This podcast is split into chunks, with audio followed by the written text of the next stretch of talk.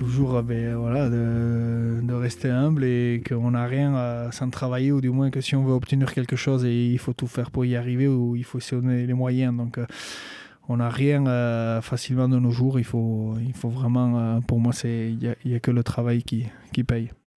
Vous reconnaissez cette voix? C'est celle d'un vrai besogneux. Je suis Johan Zuckmeyer et vous écoutez La Cravate, le podcast rugby où on prend le temps de discuter avec des personnalités extraordinaires. C'est un peu une bulle intemporelle où on s'autorise à échanger sur leur parcours unique parsemé de réussites et parfois d'énormes coups durs.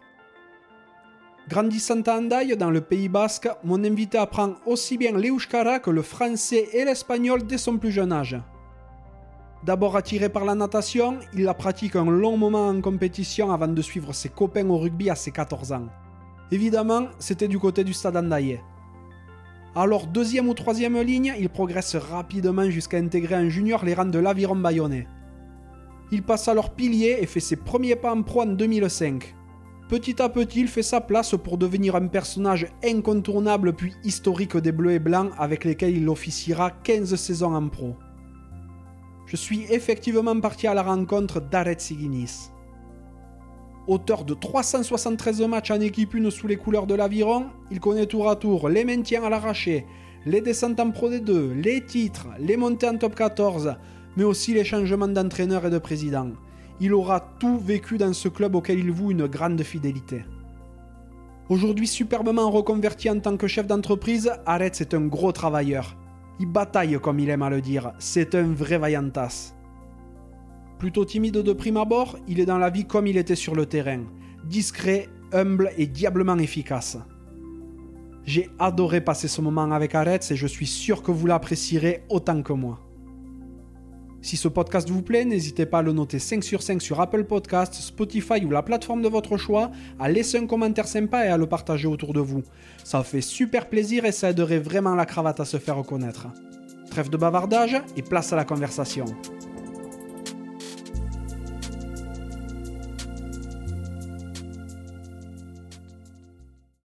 Salut Arrête Salut Comment vas-tu? Ça va Bon, déjà pour commencer, est-ce que j'ai bien prononcé ton prénom? Oui, ça va. C'est bien? Il faut rouler le R un petit peu Voilà, arrête. oui, très bien. Merci de me recevoir. Aujourd'hui, on est à Bayonne, là où tu habites. Évidemment, on en parlera, mais cette ville compte beaucoup pour toi. Avant de commencer, je salue Fabien Tessaroto, que tu connais bien et qui nous a mis en contact. Tu le connais dans quel cadre? Ben, c'est vrai que je le connais du, du jeudi soir et euh, on est une petite bande de copains. Euh, on s'appelle les, les, gros cons du, du, jeudi soir. Donc tous les jeudis soirs, on joue, on joue au toucher ici au rempart. Et bon, depuis que j'ai arrêté la carrière, j'y vais un peu plus souvent, même si là, ça fait quelques semaines que j'ai pas pu y aller. Donc euh, toucher entre, entre copains, toutes générations confondues et petit repas pour ceux qui veulent rester après tous les jeudis soirs. Et je l'ai rencontré là-bas. Ah, ben c'est génial. Effectivement, à ma connaissance, Fabien n'est pas spécialement impliqué dans le milieu du rugby, mais euh, de mon côté, je l'ai rencontré cette année à la foire au jambon, ici à Bayonne. Par contre, c'est terrible hein, parce que j'ai l'impression qu'un épisode sur deux, je parle de la foire au jambon. Donc, il euh, va falloir que je demande un partenariat avec la ville à force. Donc, euh, on s'est rencontré par l'intermédiaire de mon ami Cyril Simon, dont il est le cousin. Et il était tard hein, dans la soirée, il devait être 18 ou 19 heures. Donc c'est tard hein, à Bayonne quand, euh, quand tu as fait toute la journée.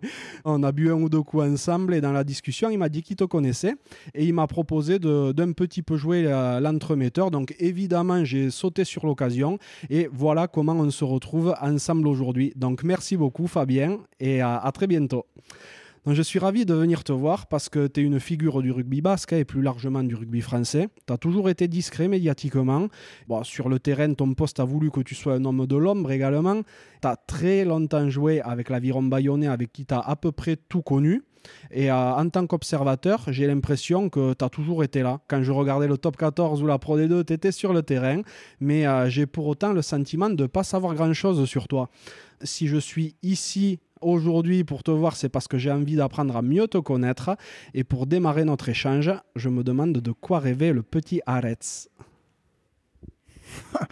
Euh, de quoi je rêvais mais De pas grand chose. Donc, moi, ben, je suis né à Saint-Jean-de-Luz, j'ai grandi à Andaï euh, jusqu'à mes 18 ans. Je n'ai pas bougé d'Andaï, donc euh, on a grandi ben, sur la plage d'Andaï.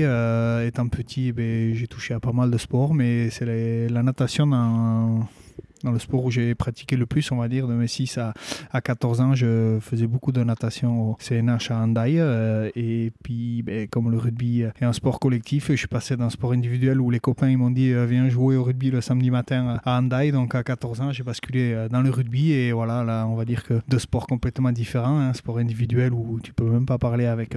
avec tes, collègues, un sport collectif où, ben, où j'ai connu ben, d'autres choses et c'est comme ça que je suis arrivé dans le rugby. Oui, bon, on en parlera tout à l'heure de tout ça, évidemment. Mais euh, t'étais quel genre de petit garçon? Ah, euh, timide, timide, réservé. euh, voilà, on était une petite bande de, de- de copains du quartier et non, vraiment euh, quelqu'un assez timide, je pense. Qu'est-ce qu'ils faisaient tes parents? Eh euh, ça travaillait à l'usine à Sokoa, en Daï, tranquillement, ouais, ouais. L'usine de quoi? À Sokoa, c'est une entreprise qui fait, euh, qui fait du mobilier, de- des chaises et du mobilier de bureau. Voilà, D'accord. c'est une boîte qui a grandi à Andai, qui, qui je pense est, est bien euh, implantée maintenant au niveau mondial, voire européen. Donc euh, ça, ça embauche beaucoup de gens et ils font de très belles choses. Oui. D'accord. T'as des frères et sœurs? Ouais, j'ai une grande sœur. Ouais. Vous avez beaucoup d'écart ou deux ans d'écart. ouais. D'accord, vous êtes proches? Euh, pas spécialement. euh, voilà, euh, quand on était petit, ben, on se tapait dessus, mais bon, Ah, on était frères et sœurs. Mais non, non. Après, euh, non, non, je, je suis toujours en contact. Il n'y a, y a pas de problème. Mais ouais, ouais, elle, habite à, à donc un peu à l'intérieur, et moi, je suis sur Bayonne, mais voilà. Mais à Rennes, euh, c'est le village d'où est, originaire euh, Pascal Ondars, si je ne me trompe exactement, pas. exactement. Ouais. Il y a un peu moins d'histoire que Pascal peut en raconter, mais oui, c'est un joli petit village, ouais, de, pas très loin de Bayonne. hein. Mm, mm, tout à fait. T'aimais l'école? Euh, oui, oui, j'ai jamais eu de soucis à l'école. J'ai toujours euh, bien travaillé. Euh, J'avais pas trop de difficultés. Donc, euh, moi, j'étais ben, depuis tout petit à l'Icastola. Depuis que j'ai deux ans et demi, je, suis à l'Icastola. Donc, j'ai fait tout mon apprentissage en, langue basque, maternelle, primaire. Et après, au collège, eh ben, nous, on allait jusqu'à Cambo parce qu'à l'époque, il y avait qu'un seul collège au, au Pays Basque. Donc, euh, on faisait une petite heure de bus le matin, une petite heure de bus le soir. Donc, c'était franchement des moments sympathiques aussi. Euh, collège et lycée, tout le monde mélangé, toute génération. Donc, euh, ce qui nous a permis d'apprendre beaucoup de choses, de croiser beaucoup de monde. En n'ayant qu'un collège, eh ben, il y avait des, gens de la côte comme nous, comme des gens des enfants de, de Montléon, de l'intérieur, de la Soule et, et de la Navarre. Donc c'est vrai que c'était une période particulière, mais pour nous c'était très sympa. Euh, bon, pour expliquer un petit peu aux auditeurs, l'Icastola, c'est l'école basque comme il peut y avoir euh, en Gascogne, tout ça, les calandrettes, où il y a euh, l'école en occitan. D'ailleurs, à la maison, ça parlait basque, si je ne me trompe pas. Oui, oui, moi j'ai d'abord appris le basque, l'espagnol et le français en même temps. hein. J'ai parlé les trois langues, on va dire, depuis tout petit. Et, du coup, moi j'ai la chance, du moins, de, réfléchir dans la langue à laquelle je parle, dans le sens où ben, j'ai appris tout, tout petit sans, sans trop de difficultés. Et j'ai continué à les parler, donc euh, je ne l'ai pas oublié. Ah, c'est trop bien. Tu as dit en préambule que quand tu étais petit, tu faisais de la natation. C'était de la natation en, en piscine ou à l'océan directement? Oui, oui, c'est vrai que non, j'étais au club, euh, donc on nageait euh, euh, en piscine, hein, euh, deux heures par jour, on faisait des compétitions. Alors euh, à l'époque, on avait l'impression que c'était les, championnats, du monde, mais ça devait être du départemental ou du régional quand c'était des grandes choses. Mais voilà, j'ai passé beaucoup de temps dans l'eau et après, c'est vrai qu'en étant en daille avec euh, ben, les copains, on allait faire. euh, alors non, on surfait pas, on faisait de, la biscotte, on faisait du moré, mais bon, l'avantage de savoir bien nager, ben, on arrivait à rentrer dans l'eau euh, toute l'année euh, sans problème. Et bon, la plage d'Andaï n'est pas spécialement réputée pour les grosses vagues, mais on a passé pas mal de temps dans l'eau, oui. Ouais. Est-ce que quand tu allais à la plage, Andaï, tu croisais euh, Laurent Pardo qui faisait du touch sur la plage? Pas spécialement, parce qu'à l'époque, euh, je connaissais pas trop le milieu du rugby. Donc, euh, après, oui, par la suite, ça m'est arrivé le dimanche matin de jouer euh, au toucher sur la, la plage d'Andaï. hein, mais, mais à l'époque, euh, j'étais pas trop branché rugby, non. Je me doute bien. Et donc tu dis que tu n'étais pas du tout branché rugby quand tu étais petit. Tu pas dans une famille rugby ou autre? Non, non, pas du tout. Je suis arrivé ben, par le rugby par les copains et à mon oncle aussi qui m'a mené un peu au stade Andaillé parce qu'à l'époque, ben, c'était le, enfin, ça a toujours été ou c'est toujours le grand stade Andaillé, mais c'était un événement quand il y avait un match à, à Honda Heights. Mais euh, ouais, je suis arrivé euh, sans trop connaître à 14 ans, même pas, pas trop connaître les règles non plus. Et puis petit à petit, avec des très bons éducateurs et encadrants et des copains, et ben voilà, je suis re- resté dans le milieu du rugby. Ben, C'est trop bien. Et tu as continué la natation en parallèle? Alors, la difficulté, c'est qu'après, ben, voilà, je suis passé d'un sport individuel euh, assez euh, contraignant et difficile à un sport collectif. 14 ans aussi, eh ben, pour le rugby, on est peut-être jeune, mais en natation, on commence presque à être euh, trop vieux. Donc euh, voilà, petit à petit, j'ai basculé dans, le rugby et j'ai arrêté la natation, même si après, ben, par les études en STAPS j'ai continué un peu, j'ai même travaillé sur les plages, mais mais voilà, la natation m'a beaucoup servi euh, dans la vie euh, pour un peu le travail aussi. Et je pense que pour le rugby, euh, tout sport est, est, bon à prendre. Ah oui, complètement. En bon basque, est-ce que tu t'es essayé à la pelote étant jeune ou pas? Oui, oui, j'ai joué en Dayerac aussi à la pelote à la main nue, mais j'ai dû faire un an, j'étais pas spécialement bon, donc voilà, je suis resté dans, dans, le rugby, enfin, dans la natation et après dans le rugby. Ah ben voilà quand tu attaques le rugby à 14 ans, tu étais déjà pilier? Non, non, j'étais un peu plus grand que les autres. Donc, euh, c'est vrai qu'à 14 ans, j'ai commencé à jouer deuxième ligne ou, ou 8. Euh, j'avais, on va dire, une tête de plus que les autres. Euh, ce qui m'a permis ben, de jouer à ce poste-là. Et non, non, vraiment, à pilier, je suis arrivé euh, un peu plus tard, euh, un petit peu en première année, mais surtout euh, en junior à, Bayonne. Oui, et puis quand tu as commencé à manger plus de soupe que les copains. ouais, j'ai toujours. un peu plus de charcuterie. J'ai toujours bien mangé, même si j'avais 9 ans, je mangeais pas de viande. Ma mère voulait pas que je mange de viande, donc je mangeais un peu de viande ou de saucisson quand j'allais chez les copains, mais à la maison, pas trop, non. Ah, mais c'est rigolo ça.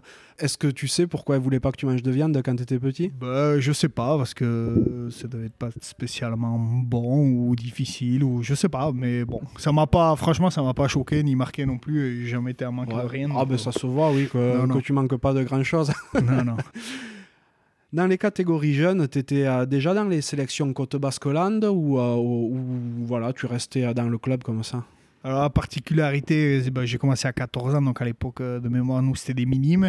Et moi, ben, voilà, 14 euh, ans, euh, la mobilette, au bout de 3 mois de mobilette, eh ben, je me suis cassé la jambe, dans ce qui fait que pendant 6 mois, j'ai pas, j'ai plus joué au rugby. Et on va dire que toutes les sélections des minimes se faisaient à cette époque-là. Eh la particularité de l'époque, c'est que ben, quand tu loupais le wagon en minime, c'était compliqué d'y revenir parce que bon, on prenait toujours les mêmes, ou du moins les meilleurs étaient toujours les mêmes. Donc j'ai aucune sélection jusqu'à arriver à l'universitaire où j'ai fait des sélections en France U.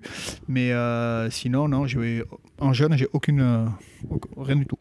Et euh, tu expliquais que tu avais joué en première au stade Andaye mais tu n'avais pas 18 ans, non, encore? Alors, euh, de mémoire, exactement l'âge, je ne sais pas, mais je sais qu'à l'époque, on était en Balandrade ou en Réchelle, je ne sais plus exactement le nom exact, mais je sais que j'ai fait la. Donc, soit j'avais. Je pense que j'avais mes 18 ans, il fallait être majeur. Donc, j'ai fini la saison, euh, on va dire, les trois derniers mois avec la première à Bayonne, enfin à Andai, pardon, et euh, on descend de mémoire ou, de Fédéral 2 à de Fédéral 3.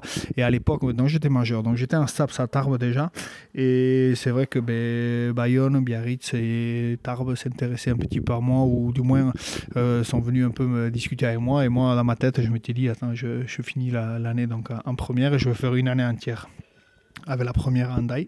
Donc j'ai fait une année entière l'année d'après et je suis arrivé donc en Réchelle à Bayonne, euh, j'avais 20 ans. Donc euh, un peu vieux, mais... Oh, en, en, 2003, ouais. Donc effectivement, tu avais 20 ans. Tu dis qu'il y avait le BO, l'aviron et à le TPR qui s'intéressait à toi. Pourquoi tu es parti à Bayonne? Eh ben, tout simplement, j'étais en STAPS à, Tarbes avec un copain, Chomin Mingo. Et Chomin, lui, il est parti un an avant moi. Il jouait lié au arrière. Il est parti un an avant moi à Bayonne. Et je suis arrivé à, à, Bayonne parce que lui, il y était. on était colocataire à, Tarbes aussi. Euh, à l'époque, euh, je suis arrivé ouais, comme ça. J'ai eu la chance qu'à l'époque, on avait changé de on avait triplé les juniors Réchelle, donc je suis arrivé en junior et, voilà, parce que mon, mon, coloc était à Bayonne, je suis arrivé à Bayonne. Mhm. Bon, Tarbes-Bayonne, c'est grosso modo une heure et demie de route. Tu faisais ça tous les jours? Non, non, pas du tout. Euh, bah, en junior, euh, en Réchelle, on s'entraîne. Euh, à l'époque, c'était le mercredi, le vendredi. Donc, moi, nous, on faisait du sport toute la semaine en STAPS. Donc, je descendais. On descendait vraiment pour l'entraînement du vendredi et après pour le match. Et ça se passait très bien comme ça. Hein. Ah, ben, c'est super. Donc tu montes petit à petit hein, à Bayonne. Donc d'abord euh, d'abord Réchelle, ensuite Espoir et ensuite tu intègres évidemment le groupe pro. À quelle occasion tu intègres le, groupe pro? Je parle pas forcément des matchs, je parle des entraînements. Oui, ben, c'est vrai que du coup, ben, j'avais eu ma licence à, Tarbes. Donc j'avais 21 ans, j'ai eu ma licence en STAPS. Et après, l'année d'après, on part à l'UFM avec, ben, avec Chomine pour passer le concours euh, pour être prof de PS. Euh, donc première année du UFM, là, je commençais un petit peu à m'entraîner avec la première. Donc des fois, je descendais le mardi, le mercredi. C'était vraiment un entre-deux. Et bon, à l'époque, il n'y avait vraiment pas beaucoup de place pour être enseignant d'éducation physique et sportive. Donc j'ai loupé mon concours pour un quart de point les écrits. Et, ah. et l'année d'après, par contre, ben, j'ai fini euh, mon travail saisonnier. Euh, je ne l'ai même pas fini parce que j'ai eu la chance d'avoir un petit contrat sous convention à l'Aviron en espoir. Donc, euh, je suis rentré comme ça. Et là, donc, on était dans les premiers des centres de formation de, de l'Aviron Bayonnais. Et j'ai commencé à m'entraîner un peu avec les, les, espoirs, avec les pros. Et après, c'est allé assez vite quand même. Mhm. Tu faisais quoi comme travail saisonnier? Eh bien, alors moi, euh, premier boulot à 16 ans à l'époque euh, au Stade Andaillé, on avait la chance de travailler pour euh, les brasseurs de l'Arsabal. donc je livrais, je livrais avec un chauffeur, donc il venait nous chercher à Andaille. On livrait tous les bars et restaurants en boisson. On portait des fûts et des caisses de vin, donc ça c'était sympa. Et après, eh grâce à, mes qualités dans l'eau, entre guillemets, j'avais passé mon BNSSA et du coup j'ai fait deux étés où j'étais MNS sur la plage. Donc on était sapeur-pompier volontaire saisonnier. Donc ben voilà, on faisait les stages et après ben, on était pris pour, pour faire la saison. Moi j'ai fait que Handai et c'est ma dernière saison où je me rappellerai toujours. J'avais été voir à l'époque le lieutenant Bonson pour lui dire que ben, j'avais commencé la saison en juin et après j'ai dû arrêter parce que ben, j'ai eu la chance ben, d'avoir une convention au centre de formation à l'Aviron. Donc depuis juillet je, je m'entraînais avec avec les plus grands. Ah ben c'est génial. Et euh, ben, tu progresses hein, au contact des plus grands, comme tu dis. Et en 2005, Gilbert Doucet, qui est alors euh, entraîneur, te donne ta chance et tu fais ton premier match en première à l'Aviron Bayonnais à 22 ans, en challenge européen. Tu t'en souviens? Euh, oui, je m'en souviens de mémoire. C'était à Gloucester, si, je dis pas de bêtises. Euh, voilà, donc Gilbert Doucet. À l'époque, euh, bon, ça faisait un an et demi que je jouais pilier. On savait pas à gauche, à droite, on savait pas quel poste et tout. Je me rappellerai toujours, on s'entraînait ici à la Floride. Hein. Et voilà, Gilbert m'a donné la chance. J'ai commencé à jouer à, Gloucester. Après, le deuxième match, c'est à Bucarest. Mm. Donc, deux matchs de Coupe d'Europe cette année-là. Et l'année d'après, eh ben, Gilbert n'est plus l'entraîneur. de mémoire, c'était avec Xavier Péméja et, et Faragou, on commence la saison. 6 euh, six premiers matchs, six défaites, zéro point. Et Jean-Pierre Elissalde arrive et c'est avec Jean-Pierre que je commence à, jouer régulièrement. Euh, j'avais la chance de jouer des deux côtés. À l'époque, on jouait encore à 22, donc très souvent, il y avait un seul pilier remplaçant et ça a été mon rôle. Euh, du moins au début de ma carrière où ben, je jouais un peu à gauche, un peu à droite, donc on va dire que j'étais le remplaçant parfait. Et eh oui, c'est ça, c'est l'inconvénient. Quand tu es pilier et que tu es polyvalent, et eh ben, tu es souvent le remplaçant. ouais, ça arrive. La première saison, comme tu le dis, tu fais deux apparitions avec les pros, les deux en challenge européen. Du coup, la semaine, tu t'entraînais avec les pros et le week-end, tu allais principalement jouer en espoir, c'est ça? Oui, exactement. Espoir, et même à l'époque, euh, ça s'appelait, je dirais, National B. Donc, c'était des moments vraiment magnifiques où on était encore mélangés, les jeunes et les vieux. Je me rappelle toujours de ces entraînements. Euh, c'était plutôt les, mardis euh, en, fin de journée où ben, il y avait l'équipe première qui jouait le week-end, ben, qui jouait ensemble. Et National B, on jouait ensemble. souvent, les, jeunes qui avaient, envie et tous les vieux ben, qui n'avaient plus trop le niveau qui, qui étaient pas sélectionné pour le week-end, donc qui aussi avait envie. Donc on faisait une vraie opposition le mardi contre euh, ceux qui jouaient la première. Et très souvent, euh, les jeunes additionnés aux, vieux, et eh on arrivait à renverser euh, les titulaires du week-end parce que bon, c'était comme ça à l'époque. Et du coup, eh le fait de, de m'entraîner, de jouer avec, avec des anciens, eh j'ai appris beaucoup. J'ai appris beaucoup. Ah ben, bien. Concernant l'équipe 1, c'est vrai que cette année-là, elle termine au 12e du top 14. Elle se maintient donc de justesse, ce qui fait que la saison suivante, toi, tu vas pouvoir continuer à progresser au contact de l'élite. Et en 2006, c'est là que tu rentres vraiment dans la rotation. Tu es euh, très peu titularisé, mais tu fais une vingtaine de feuilles de match où tu grignotes du temps de jeu petit à petit. Et euh, si je me trompe pas, tu es en concurrence principalement avec Edouard euh, Kodze. Ouais, Edouard était arrivé, euh, je ne sais pas si c'était cette année-là, mais oui, euh, j'ai joué avec Edouard. Edouard, c'était le titulaire à gauche. Il y avait euh, du monde aussi à droite. on finit 12e 2005. je ne sais même pas si c'était pas la seule année ou la dernière année de top 16. Donc c'était une année compliquée. C'est l'année après la, ah montée de, de, l'aviron. Et oui, oui, j'ai joué avec beaucoup, beaucoup de joueurs. J'ai eu la chance aussi, ben, le fait d'avoir joué des deux côtés, ben, d'avoir connu beaucoup, beaucoup d'adversaires. Donc c'est vrai que de ce côté-là, ça a toujours été chouette. Donc ouais, avait avait Edouard, il y avait Jean-Marie qui était là aussi encore à gauche. non, non, il y avait, il y avait des, du bon monde. Oui. Ouais. Donc, ben, par la suite, vous passez trois saisons entre la 7e et la 9e place du championnat, grosso modo. Toi, tu t'imposes hein, petit à petit dans l'effectif parce que tu joues une trentaine de matchs par saison, ce qui est énorme hein, pour un pilier. Tu te blessais jamais? Non, c'est vrai que j'ai eu la chance de, jouer beaucoup. Alors, j'allais pas très vite, parce que c'est ça qui m'a protégé. Mais ouais, j'ai joué énormément, euh, très très peu de blessures. Et voilà, la, polyvalence et le fait de ne pas être blessé m'ont permis de jouer beaucoup. En 2009-2010, sportivement, là, c'est très compliqué parce que ben, Richard Dourte attaque la saison comme manager. Vous faites des débuts compliqués. Il est éjecté en janvier 2010. Là, Christian Gajan arrive et à la fin de saison, ben, vous terminez 13e du top 14 et logiquement, vous devez descendre en Pro D2, mais vous êtes sauvé par la double rétrogradation de Montauban. Oui, je me rappelle de cette saison. J'ai eu beaucoup d'entraîneurs, de, managers à l'Aviron, mais cette saison-là, oui, je me rappellerai. Euh, voilà, c'est vrai que ben, malheureusement, euh, à l'avant-dernière journée, euh, nous on perd. Montauban gagne contre Bourgoin, je crois. dernier match où il y a Bourgoin-Montpellier, donc les deux sont sauvés. Nous on arrive à Montauban, ben, on perd à Montauban, c'est le dernier match de l'année, donc on va dire que sportivement on descend. Je me rappellerai toujours, puisque après le samedi, ben, nous on, on reçoit la bonne nouvelle comme quoi Montauban est rétrogradé, même si la rumeur dit que le dépôt de bilan était déjà fait. Donc euh, certains euh, le savaient peut-être à l'avance, mais pas nous sur le terrain. Hein. Sur le terrain, on a vraiment perdu le match, on n'était on pas bien. Et à l'époque, Laurent Pardo était dans les parages déjà euh, conseiller du président. Je me rappellerai toujours qu'on était à Chiberta donc, ben, pour apprendre la bonne nouvelle. Et il nous disait comme ça en rigolant, vendredi on est en Pro D2, samedi on est, on est maintenu et dimanche on est champion de France. Presque, parce que l'année d'après, vous faites une belle saison. Voyant de là où vous venez, vous terminez quand même septième. Hein. Comment t'expliques ce sursaut entre une équipe qui logiquement devait descendre la saison d'avant et qui l'année d'après, euh, avec pas forcément un effectif très renforcé, arrive à, terminer en milieu de classement? Ouais, c'est vrai que de mémoire, euh, je crois qu'on finit égalité avec Montpellier et au Golavera, ils sont devant et Montpellier va en finale. Euh, première journée, voilà, ben, saison compliquée, c'est toujours plus facile de se remettre en question après une saison compliquée. Donc c'est vrai que la saison n'était ben, pas idéale. Euh, du coup, ben, chacun ben, se remet en question ou change, change des choses. L'intersaison se passe très bien. Et je crois que le premier match du championnat, on joue à Toulon et on gagne à Toulon.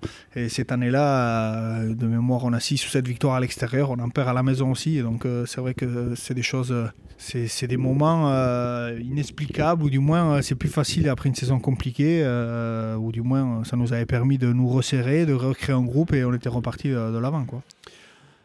Vous continuez à pas trop mal marcher, mais euh, bon, c'est vrai que vous êtes clairement en deuxième partie de tableau. En 2012, vous vous faites peur en terminant 12e, euh, et en 2015, malheureusement, vous descendez en Pro D2.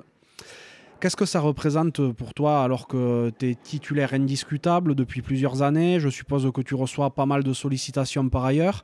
Euh, voilà, qu'est-ce que c'est euh, l'aviron qui descend et qu'est-ce qui fait que euh, ben, tu y restes? Oui, c'est vrai que bah, on va dire que la majorité de ma carrière, j'ai joué le maintien. Hein, donc c'est vrai que nous, bah, c'est des, moments magnifiques aussi quand tu arrives à te maintenir. Mais 2015, saison un peu compliquée. on avait un peu d'avance, ça se passe pas très bien. on est en bataille avec Castres. on reçoit ici Castres. Je crois qu'on perd contre Castres et on finit à égalité contre Castres. je me rappellerai toujours de ce de cette dernière journée de championnat. Euh, Stade français va à Brive. Euh, si Brive ne marque pas 5 points, eh on peut être maintenu. Euh, de mémoire aussi, il y a Lyon-Grenoble.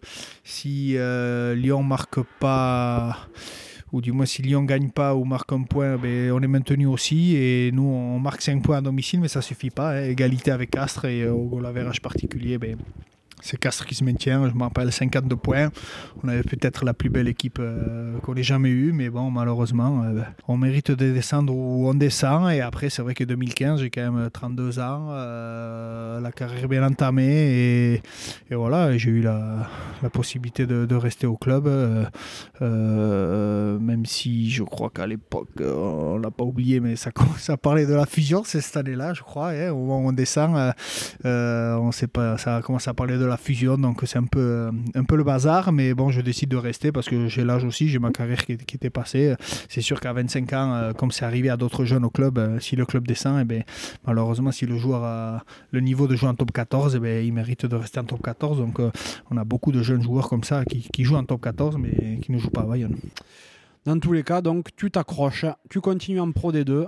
Là, il y a Vincent Etcheto qui est un pur produit bayonnais également, hein, que je salue, et euh, qui arrive et qui prend les rênes de l'équipe. Vous faites une super saison. Vous terminez seconde derrière Lolou qui monte en top 14 directement.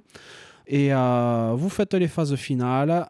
Vous battez Colomiers en demi-finale, puis Aurillac en finale à Toulouse l'air de rien, c'est les premières phases finales que tu joues avec l'aviron bayonnais. Donc euh, c'est un peu spécial parce que c'est l'année d'après une descente, donc euh, année très compliquée. Euh, et là, vous êtes, vous êtes au top, vous remontez. Qu'est-ce que, qu'est-ce que ça représente pour toi? C'est vrai qu'en 2004, quand l'aviron ben, jouait à la finale Pro D2, j'y suis pas. cette année-là aussi particulière, voilà, c'est, l'année d'après la descente, donc j'avais bien je me rappelais bien que c'était l'année des discussions du mois de juin de, la fusion. Est-ce qu'on fusionne ou pas avec Biarritz? Et du coup, ben, début d'entraînement, euh, finalement, pas de fusion, deuxième division avec Bayonne, euh, avec Vincent Echetto aux manettes. Et je, sans dire trop de bêtises, je pense que premier entraînement, on n'est même pas 20 joueurs euh, pro à l'entraînement. Là, c'est la galère. On commence tous à appeler euh, les copains à droite, à gauche, recruter des chômeurs, de pas de chômeurs, euh, essayer de, faire une équipe en toute urgence avec ben, peut-être pas les meilleurs joueurs du monde, mais voilà. Et du coup, ça avait créé un groupe fabuleux. Et première journée, jeudi soir, je sais pas si c'était pas la première fois qu'on commençait à Pro D2 a passé sur Canal+, mais on, joue le premier match à, Albi, euh, Albi qui venait de finir aussi dans les quatre premiers, je crois, l'année d'avant, donc grosse équipe. Et voilà, je pense que ce match-là, Albi, nous, nous, nous, lance la saison. On gagne à Albi avec ben, un, bon match devant et derrière aussi avec des, des, beaux essais, je me rappelle, et ça nous a mis sur la lancée. Euh, tout le monde nous regardait, tout le monde nous attendait peut-être. Et voilà, on arrive à accrocher cette deuxième place euh, euh, derrière Lyon qui était vraiment au-dessus. Et puis après, Mont-de-Marsan était encore là aussi, mais du moins au Mont-de-Marsan, en les battant ici, dernière journée de championnat, on les envoie au Riac en barrage. Donc euh, voilà, ils se cassent un peu les dents là-bas. Et nous, on arrive ben, à Toulouse, la finale d'accès. On gagne contre Aurillac. Et c'est vrai que cette année-là, c'est Lyon champion de France. Mais nous, on avait l'impression de l'être aussi, ou du moins d'avoir gagné beaucoup de choses parce qu'on a du coup vécu des, des phases finales que Lyon n'a pas vécues. Et et voilà, pour nous, c'était un moment euh, exceptionnel. Quoi. Je pense qu'il y a du bon et du moins bon dans le fait que euh, maintenant, il n'y ait plus de montée directe. Parce que euh, c'est vrai qu'une équipe comme Lyon qui survolait la saison et qui était clairement la meilleure hein, sur la saison entière, a vécu moins d'émotions que vous qui avez joué des phases finales au en définitive. Tu vois, c'est quand même les phases finales dans le rugby, c'est quelque chose de très important. Et vous, vous avez vécu des trucs de fou et pour avoir échangé un peu avec un de tes amis avant de venir te voir, Grégory Arganez. Euh, il m'a dit que euh, la présentation du bouclier sur le balcon de la, mairie, ça n'avait pas été triste. Ouais, c'est vrai qu'on rentre, de Toulouse et déjà, bon, à Toulouse, il y avait énormément de, supporters et on arrive euh, à, la, mairie de Bayonne par derrière. Vraiment, c'était un horaire top, 23 jours, quelque chose comme ça. Il y avait une foule, on aurait dit presque c'était l'ouverture des fêtes de Bayonne, mais c'est vrai que c'était un moment exceptionnel et c'était la première fois depuis un moment parce que nous, ben, inversement, en 2004, j'étais un espoir. 2004, ben, Bayonne finit premier, on finit premier. On n'est pas champion de France, mais on gagne le ticket d'accès. Mais on joue les phases finales et on se retrouve avec Hoche en finale qui lui, eh ben, du coup, est automatiquement monte aussi puisque Bayonne monte déjà. Mais par contre, eh c'est Hoche qui est champion de France et, pas Bayonne. tout à fait. Non, ouais, j'imagine que ça reste un sacré souvenir à graver. Oui, oui, et avant on parlait de blessures, je me rappelle aussi ce match, je me pète. C'est vrai le, le, Ouais, ouais, je me désinsère le biceps sur le coup d'envoi du match. Ça, je me rappellerai toujours coup d'envoi, euh, l'ailier d'Auria qui, qui vient sur mon bras, bras tendu et paf, là, je sens un truc dans le biceps, j'appelle le kiné, je dis, ouh, je crois que je me suis cassé. il me dit, non, non, c'est rien, euh, c'est une béquille. Et, du coup, je fais le match, euh, tout le match comme ça. Mais non. Ouais, ouais, je me rappelais. Et du coup, bon, mais du coup, la soirée était un peu plus compliquée parce que après le match, on s'est rendu compte avec, que le tendon était désinséré, donc un peu moins fêté que les autres en soi, mais bon, sur le moment, sur l'adrénaline, ça ne bon, m'a pas empêché de, de faire le, match. C'est vrai que Voilà. Ah, c'est un truc de fou. Tu as été arrêté combien de temps derrière? Bah, Après, j'avais la chance qu'il y avait l'intersaison, donc une blessure, ça dure trois mois, donc j'ai, j'ai pas loupé grand-chose du début du championnat, que quelques matchs. Et, et voilà, donc ça a été ma seule euh, grande blessure. Donc euh, de ce côté-là, j'ai, eu de la chance, donc euh, j'ai pas loupé beaucoup de matchs. Tu loupes pas beaucoup de matchs, mais pour le coup, tu perds pas grand-chose non plus parce que la saison suivante, 2016-2017, c'est, ben, c'est catastrophique hein, niveau sportif. Vous terminez dernier du top 14, vous redescendez donc en Pro D2. C'est l'exact opposé de la saison précédente. Ouais, c'est vrai que ça a été ben, compliqué. Euh, comme on l'a dit avant aussi, ben, on monte au dernier moment. Hein, donc euh, pour le recrutement et pour euh, anticiper les choses, ça a été assez compliqué. une année de Pro D2, ben, le top 14 continue à accélérer. Et on a vraiment vu la différence de niveau euh, d'une année à l'autre et ça a été compliqué. Euh, on a été les premiers à passer une année vraiment euh, dramatique, même si Mont-de-Marsan avait aussi passé quelques années difficiles. après nous, je crois que Perpignan fait, fait pas beaucoup de points aussi, donc on se rend compte que l'écart se creuse vraiment et que voilà, après ça a été difficile parce que les gens attendaient beaucoup de nous. Et les gens ou les supporters ont oublié aussi que ben, l'année de Pro D2 était phénoménale, mais on a gagné euh, tous nos matchs, ou pratiquement tous nos matchs, de, pas grand-chose. Ça a été que des matchs accrochés. Et là, ben, ça, a été, ça a été compliqué. Et voilà, ça a été vraiment des moments difficiles. Et voilà, il faut dire à, tout, à, toute personne que voilà, les premiers impactés, c'est les joueurs. On ne fait pas exprès de perdre, ou du moins, on ne joue pas pour perdre. Ça a été un moment compliqué. vraiment, le, le, niveau, euh, il n'y avait pas photo euh, avec le top 14 à ce moment-là. Donc vous redescendez en Pro D2. Pierre Berbizier arrive au club et devient manager. Cette saison-là, en 2017-2018, c'est à nouveau assez compliqué sportivement parce que vous terminez 8 de Pro D2. Au-delà de ça, le club est grévé par des luttes intestines, notamment au niveau de la présidence.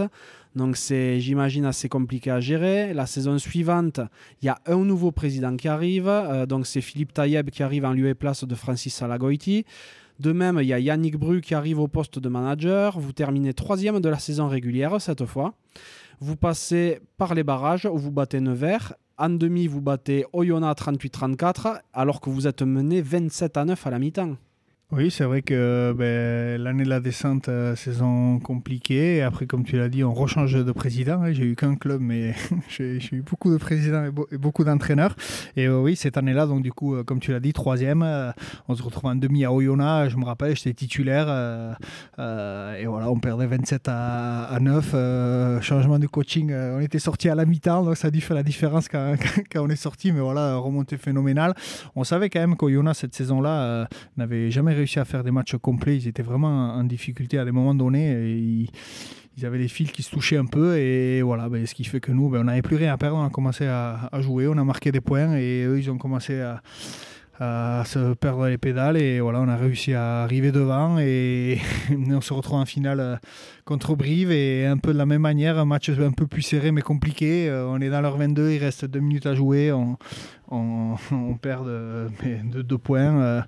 Euh, on est dans nos 22, on tape un coup de pied, et donc on se débarrasse du ballon. Et stratégiquement, c'était pas ce qu'il fallait faire, mais coup de chance, un en avant, repris devant, euh, euh, pénalité, on va en touche, ballon porté, voilà, et pénalité de la gagne de Martine qui la met entre les poteaux et, on devient champion de France avec une saison pas si simple que ça, mais voilà, c'est on est champion. Voilà, non, mais oui, c'est énorme. Bon, quand ça veut réussir, ça réussit, quoi, parce que cette demi contre Yona, elle est, c'est improbable à la mi-temps celui qui a parié sur votre victoire, à mon avis, aujourd'hui, doit être au Maldives, tu vois. En finale, donc, c'est contre Brive qui est premier de la saison régulière. Donc euh, logiquement, là, vous n'êtes pas donné favori non plus. Et euh, le match étant à Pau, euh, j'imagine que niveau supporter, ça devait être de la folie. Oui, oui, c'est vrai que ben, du coup, le stade, je pense qu'il aurait été trop petit parce que les brivistes et les bayonnais, ben, il y avait il y avait beaucoup de supporters euh, et c'est vrai que voilà, Brie finit premier. Dans la dernière journée de championnat, je crois qu'on va à Brie, on prend un point, on perd pas non plus de tellement que ça. Et puis bon, après ça reste un match de, phase finale ou une finale, donc c'est pas tout le temps le meilleur de la saison qui gagne. Hein.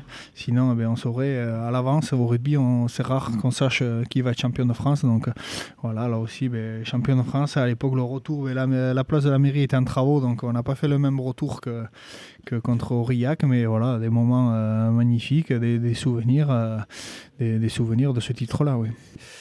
Donc raconte-moi un petit peu cette, euh, cette finale, niveau émotion, ça valait la première ou c'était moins, c'était moins intense? Ouais, c'est complètement différent, surtout que là, ben, on, on, jouait un titre et on savait aussi que celui qui perdait ben, avait un match derrière. Donc, c'était vraiment euh, deux saisons complètement différentes avec ben, une fin exceptionnelle dans, dans, les deux cas. Là, c'est vrai que pour le retour était un peu plus, euh, plus court. Hein. On était pas loin de, la maison, euh, dans les vestiaires à la folie. Et, c'était tellement à la folie que je crois qu'on a oublié trois joueurs euh, à Pau au stade parce qu'il y avait un contrôle antidopage. Donc on a, ils sont, je ne sais pas s'ils sont pas venus en voiture ou en bus avec des supporters. oh purée, tu te souviens de qui c'était? Euh, ouais, de mémoire, il y avait Paul Van Lille, il y avait Willy Duplessis et je crois que Johnny Beatty aussi euh, en faisait partie. on avait, on savait plus le bus qui était dedans quoi. C'était un peu, un peu la folie, donc euh, ouais, on les a oubliés. C'est énorme. Et je me suis laissé parler aussi d'une d'une petite histoire ce soir-là à 5 h du mat à la boulangerie dans une certaine Twingo. Oula, là, je me rappelle pas. Qu'est-ce qui s'est passé avec euh, à euh, l'époque, on allait à la gare chez Fredo, à la boulangerie. Euh, on allait manger tout le temps. Après, bon, certains passaient derrière et il y avait quelques batailles de, farine. Mais ah oui, avec une Twingo, ben, ouais, je, je, pense que c'était la Twingo de, Marie Arganez, la femme de, de, Grégory. Donc Adam, Jolac, Hugo Boniface et moi derrière, exactement. Et je crois qu'on a bloqué, ou du moins on a, on n'a pas amélioré les, sièges arrière de, de, la petite Twingo. exactement, c'est ça. Elle devait tirer une tronche, cette bagnole. ouais, y avait, il y avait un peu de poids sur la banquette arrière.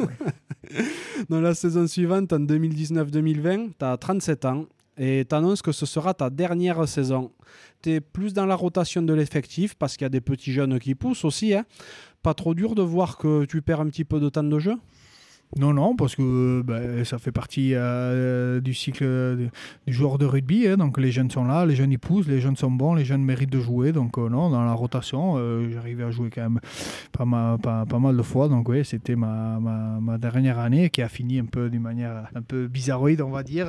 Mais oui, oui, non, non, aucun souci avec, avec les jeunes qui poussent. Au contraire, il faut que les jeunes y, jouent aussi. Et puis voilà, la fin était pour moi, donc il n'y a pas de problème. Ça, c'est un super état d'esprit ça commençait à tirer physiquement ou tu en avais encore sous la pédale? Non, non, pas du tout. Euh, j'avais peut-être moins vite ou moins de force, mais non, non, moi j'ai jamais eu aucune douleur j'ai fini avec, euh, avec nickel. Et j'ai même dit au doc, fais-moi passer une IRM pour être sûr euh, si j'ai des séquelles ou pas. Non, j'ai aucune douleur. alors pas du tout. J'ai un dos qui est, qui est nickel. C'est ma compagne qui a, mal, qui a mal au cou, mais non, non, moi j'ai franchement, j'ai zéro douleur. je me lève le matin, contrairement à d'autres qui ont, qui ont très mal. Donc, non, non, j'aurais peut-être pu faire une de plus. Euh, mais bon, euh, voilà, c'était décidé comme ça. Ça s'est fait comme ça, c'est très bien. C'est génial ça se termine d'une manière un petit peu bizarroïde pour reprendre tes termes parce que ben, c'est une année où la saison est stoppée en mars parce qu'il y a le Covid. Ouais, exactement. Du coup, ben, je me rappellerai du coup ben, ce qui fut, ben, ce qui a été du coup mon dernier match. On reçoit le Stade Toulousain, champion de France en titre à Daugé. On a la chance ben, de les battre. Euh, une bonne petite soirée qui finalement a été la dernière et je crois que euh, de mémoire, je sais pas, c'était même pas le 29 février, ou du moins c'est fin février. Puis après, ben, une semaine ou deux semaines après, euh, euh, la France est confinée, donc le, championnat s'arrête. on savait pas, c'était à l'époque des, visios et des appels téléphoniques pour savoir ben, qu'est-ce qu'on allait faire. donc ben, on continue à s'entraîner à la maison ou individuellement. Une semaine, deux semaines, trois semaines, on avait des programmes de reprise. Est-ce que le championnat reprend ou pas On ne savait pas. À l'époque, en gagnant Toulouse, on, on était 9e, hein, même si le week-end d'après, on allait à Castres, on allait peut-être perdre. Et du coup, ben, la saison se termine comme ça et on reprend euh, début juin. Euh, euh, la saison. Donc j'étais sous contrat jusqu'au 30 juin et ils m'ont dit écoute, tu finis, est-ce que tu veux continuer ou pas? Et je dis non, non, moi je veux finir sur le terrain. je me rappellerai toujours que j'ai fait, ben, j'ai fini la pré-saison avec l'aviron le mois de juin et du moins j'ai fini sur le terrain et impeccable. Et voilà, vu que tu avais été entre guillemets, privé de ta sortie pendant un match, euh, t'as pas été tenté de jouer un petit peu les prolongations? Non, non, de toute façon, euh, je pense que j'aurais pu euh, jouer ailleurs ou trouver autre chose. Euh, voilà, ma carrière, je l'ai fait à Bayonne. J'avais pas envie non plus de, bouger, de faire la saison de, trop. voilà, je me rappellerai. J'ai fini du coup ben, à faire l'intersaison avec l'Aviron et les petits jeunes comme Matisse eh ben, sont apparus. Donc j'ai bien vu aussi qu'il y avait un décalage avec tous les jeunes. Donc non, non, aucun souci. voilà, ça s'est très bien terminé comme ça. J'ai eu la chance, on va dire, de, de finir en en top 14. Et puis, puis voilà, l'histoire a été belle. C'est magnifique. donc tu termines ta carrière après 15 ans en pro à l'Aviron, 373 matchs en équipe première. Tu es fier d'avoir été l'homme d'un seul club? Euh, oui, donc bon, j'ai commencé le, rugby en mais c'est vrai qu'au niveau des professionnels, j'ai fait qu'un club. Alors fier, euh, euh, oui. après, il y en a qui n'ont pas eu cette chance-là, ou du moins qui ont fait d'autres choix. Voilà, chaque, chaque joueur fait ses choix en fonction de, ses capacités ou des occasions aussi, hein, parce que le contexte, il fait beaucoup. Et voilà, j'ai eu la chance de, rester à Bayonne, et bon, ben, tant mieux pour moi, et tant pis, parce que du coup, j'ai pas connu autre chose. Ah, mais c'est quand même magnifique d'avoir pu d'avoir pu rester au même endroit aussi longtemps et d'avoir pu survivre à autant de, de présidents et d'entraîneurs. On en parlera tout à l'heure de ça si tu veux bien. Quel bilan tu tires de ta carrière? Bon, des, bons souvenirs. Et, euh, voilà, maintenant, je suis, euh, j'ai fait, on va dire, autre boulot. Donc, là, c'est des moments vraiment euh, magnifiques. On a vécu des très belles choses. j'ai eu la chance aussi ben, de connaître une génération ben, bien plus âgée que la mienne quand j'étais jeune. à l'époque aussi, ben, le rugby n'était pas du tout le même. 2005, pratiquement pas de réseaux sociaux, quelques téléphones avec des appareils photo. Donc, c'est vrai qu'on a pu faire vivre des moments que, que de nos on ne peut plus vivre. Et voilà, chaque, chaque, chaque époque a sa particularité. Moi, je suis très content d'avoir vécu ça. Et, et voilà. mais c'est génial parce que c'est vrai que tu as connu une vraie évolution. Hein. Tu es arrivé vraiment à la période où le rugby était déjà bien professionnel, mais tu as connu un tournant. Ça finit euh, avec les GPS dans le dos. Quoi. Ce que, chose que tu n'avais pas connu au début de ta carrière. Ça, a été, ça a été une énorme évolution. C'est vrai que 2005, euh, premier match de Coupe d'Europe à l'époque, eh ben, Coupe d'Europe, Bayonne, c'était pas du tout la priorité. donc on jouait avec les anciens, je me rappellerai toujours. Donc euh, l'aéroport, euh, un jour avant le match, c'était chacun menait son casse-croûte. On pouvait encore amener le casse-croûte dans l'aéroport et les jeunes et les vieux mangeaient. donc c'est vrai que ça, tu le fais un peu moins souvent maintenant. Un peu moins, oui. Bon, en 15 ans de carrière, tu en as tordu un paquet, des pilars en face de toi. En plus, donc tu, joues, tu jouais des deux côtés. Quel est ton regard sur la mêlée? Ouais, ben, la mêlée, euh, c'est vrai que quand on y a goûté, euh, c'est vraiment une phase euh, exceptionnelle, un moment de lutte et de combat ben, collectif. et vraiment, on pourrait en faire une thèse sur la mêlée ou un gros débat, mais c'est vrai que c'est ben, ce moment vraiment sympa. Ouais. Et tu as connu l'évolution hein, du, du, mouvement aussi en mêlée, c'est-à-dire que quand tu es passé pro, il y avait il y avait un vrai impact, mais euh, l'impact a été fortement réduit pour euh, réduire également les, risques d'accident. Quel est ton regard par rapport à ça aussi? Ouais, c'est vrai qu'en 2005, on jouait encore avec les anciennes règles, il n'y avait pas de, distance, alors on était déjà euh, organisé. On était déjà 8, hein, pas comme euh, il y a 20 ans encore ou il y a 40 ans. 2005, euh, on, donc distance illimitée avant l'impact, donc on jouait beaucoup sur, sur l'impact. Plus on arrivait à prendre de distance et de vitesse, plus on avait de chance. Malheureusement, ou du moins à l'époque, eh ben, les mêlées tombaient peut-être un, peu plus souvent. Ou c'était vraiment une autre phase. 2007 de mémoire, ils nous mettent le toucher, donc à toucher, déjà on se rapproche un peu plus jusqu'à arriver jusqu'au moment de lier où maintenant eh ben, on est beaucoup plus proche. Donc les gens pense que c'est plus facile, mais en fait, la mêlée a un petit peu changé. Euh, l'impact est moins important, mais je pense qu'il y a plus de pression qu'avant, dans le sens où on est déjà prêt, prêt avant de rentrer, on est vraiment en place, donc euh, on est vraiment prêt, c'est en position parfaite pour pousser. Du coup, ben, la pression elle est vraiment existante, alors qu'à l'époque, eh ben, l'impact pouvait déstabiliser ou te changer de position, ce qui fait que c'était vraiment une autre mêlée. Euh, la mêlée évolue avec le rugby, euh, impossible de comparer les choses, de dire nous à l'époque, ou vraiment moi à chaque époque, son rugby, des joueurs qui étaient bons à l'époque, ils seraient peut-être pas bons de nos jours, inversement. Hein. Il y en a certains qui n'avaient pas réussi, qui auraient réussi avec les moyens d'aujourd'hui donc c'est vrai que la, mêlée évolue, ça reste encore une belle phase de, une belle phase de combat euh, dans laquelle eh ben, euh, c'est vraiment euh, quelque chose, une fois qu'on on connaît la mêlée ou du moins cette sensation de pousser, euh, cette sensation de compression ou une petite adrénaline qui monte dans le corps, c'est vraiment quelque chose qui, peut-être, c'est la seule chose qui me manquerait après le rugby. C'est vrai. Ouais. Et tu vois, tu as, parlé beaucoup de, changements hein, dans le rugby, dans ce cas-là, que la mêlée d'il y a 15 ans n'est pas du tout la même qu'aujourd'hui. Et toi, tu as réussi à t'adapter à tout ça tu as réussi à, connaître ces 3-4 euh, gros changements dans la mêlée. Est-ce que tu as dû faire un gros travail sur toi? Ouais, sur moi où je me suis toujours adapté, j'ai toujours adoré les règles, j'ai toujours appris les règles, donc j'ai toujours connu euh, le rugby, donc euh, voilà, j'ai toujours adoré aussi le côté technique et l'avantage, euh, plus on est technique en mêlée, ben, plus on est droit ou plus on se protège, moins on se fait mal, ça aussi ça fait partie pour limiter les blessures. et après j'ai toujours essayé de, comprendre ou de réfléchir le pourquoi du comment. tu as dit que j'en ai ouvert, mais malheureusement aussi je me suis fait ouvrir. Ah, ben, un pilier qui n'a pas hein. reculé, il a certainement jamais joué pilier, donc on apprend comme ça, même des situations où on domine sur une mêlée, euh, eh on, charge sur celle d'après. Ça, c'est c'est la vie du, du, première ligne et, de l'avant. Donc ça, c'est ça qui est, qui est bien aussi. Et oui, il a fallu s'adapter. Euh, il y a eu des moments d'adaptation, des moments de doute. mais voilà, mais le fait de, s'intéresser et de continuer à travailler a fait que, ben, oui, j'ai réussi à m'adapter à, tous ces changements de règles, oui. Et euh, tu le dis, hein, sur une mêlée, tu peux archi dominer. Sur la suivante, tu peux te faire ouvrir. Le poste de pilier, c'est vraiment, je pense, le, le plus gros poste d'humilité.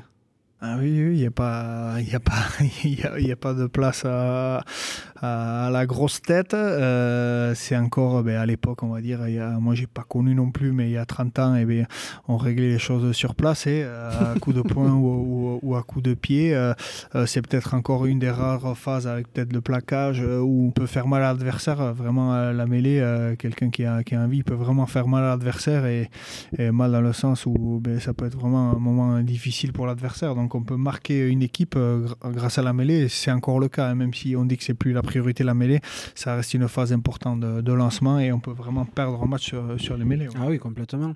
Il t'arrive de, de rêver de faire des mêlées encore? Ouais, ouais, des fois à voler, j'ai mis un peu en contre, mais c'est vrai que c'est quelque chose qui m'aurait plu de, de, continuer à faire euh, que des mêlées. Ouais.